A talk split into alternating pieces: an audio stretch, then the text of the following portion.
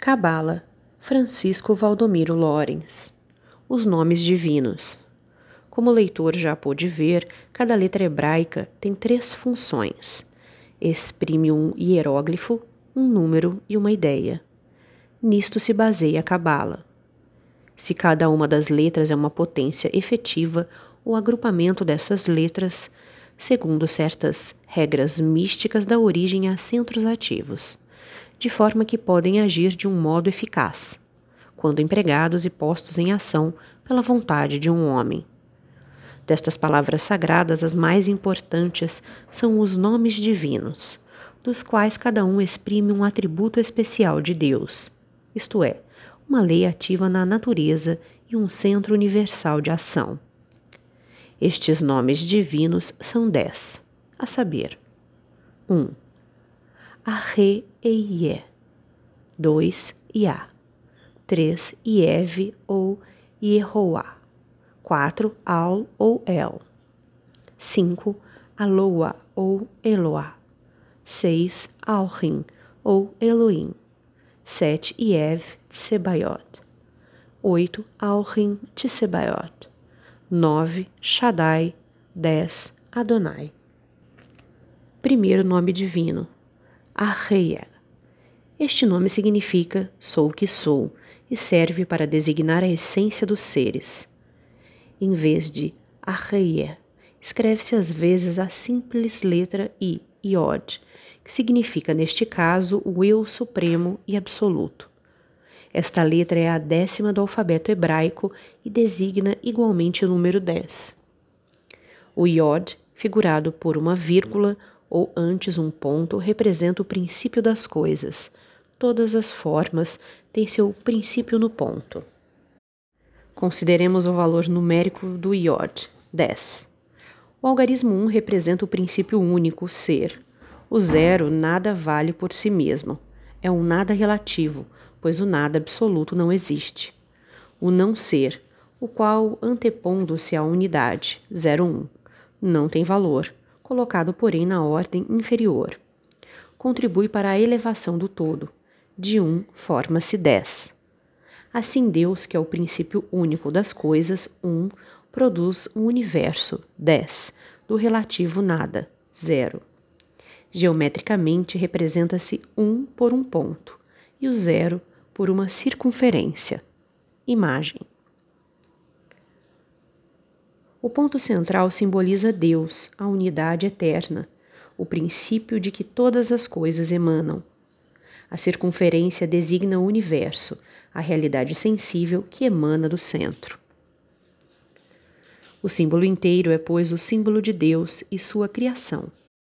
Os cabalistas indicam simbolicamente os três principais atributos da divindade, por três iod, formando um triângulo imagem. O primeiro atributo é a eternidade, o segundo a extensão infinita, o terceiro a substância. A eternidade dá origem ao tempo, com a sua tríplice divisão: o passado, o presente e o futuro. A extensão infinita dá origem ao espaço com suas três dimensões: comprimento, largura e profundidade. A substância eterna e infinita dá origem à matéria, com seus três estados de corpos: sólido, líquido e gasoso. A eternidade corresponde ao Pai, a extensão infinita ao Filho, a substância ao Espírito Santo. O tempo liga-se ao número, o espaço à medida, a matéria ao peso. Tudo isto nos ensina o primeiro nome divino, Arreia. Acrescentemos que Aei em grego significa sempre. Segundo nome divino, Yah, o princípio de todos os seres, e manifesta-se na vida absoluta, H. Este nome significa a indissolúvel união do espírito I e da alma H, universais, a divindade cheia de ideias, a essência essencializante. Terceiro nome divino, Yev ou Ieoá. Este nome é um dos mais misteriosos da teologia hebraica e exprime uma das mais admiráveis leis naturais. Os judeus não o pronunciam para não o profanar e substituíram-na pela palavra Adonai, Senhor. Segundo Kircher, só o grande sacerdote tinha o direito e o segredo de pronunciá-lo uma só vez por semana. Outros dizem que o grande sacerdote o proferia no templo só uma vez por ano, no dia 10 do mês Tish, setembro, dia de jejum e expiação. Nessa ocasião, dizia-se Shem Hamporash, isto é, o nome bem pronunciado. Os cabalistas chamam o terceiro nome divino Tetragrammaton, isto é, palavra de quatro letras. Em grego, tetra é quatro. Seguindo a pronunciação sem pontos vocálicos, lê-se Iev. Com os pontos, lê, deve ler-se Ieoá, mas também se diz Jeová ou Yahvé. Este nome deriva-se gramaticalmente do verbo ro, ou ev, que significa ser.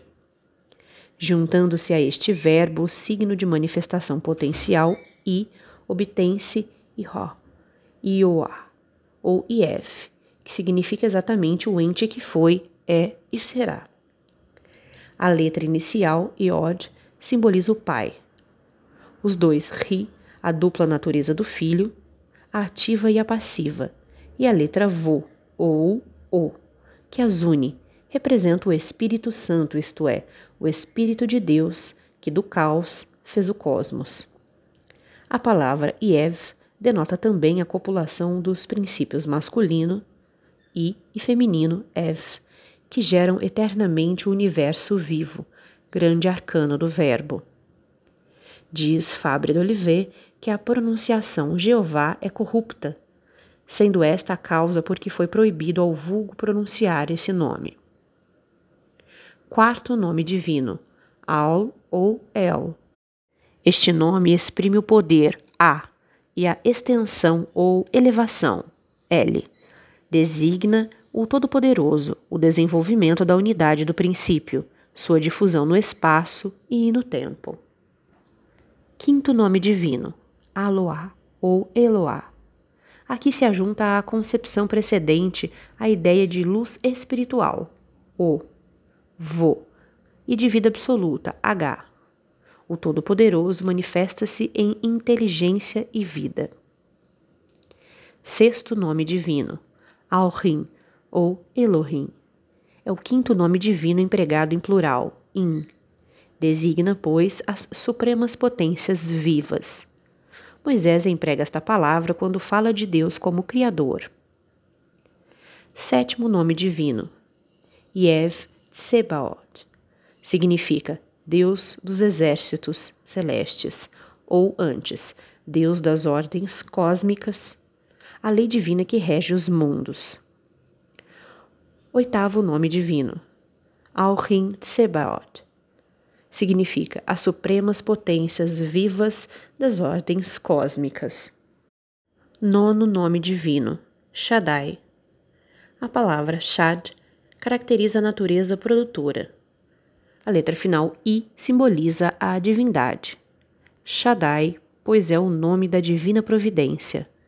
Alguns dão como nono nome divino, Al-Hai, o poder altíssimo da vida. Décimo nome divino, Adonai. Este nome significa Senhor.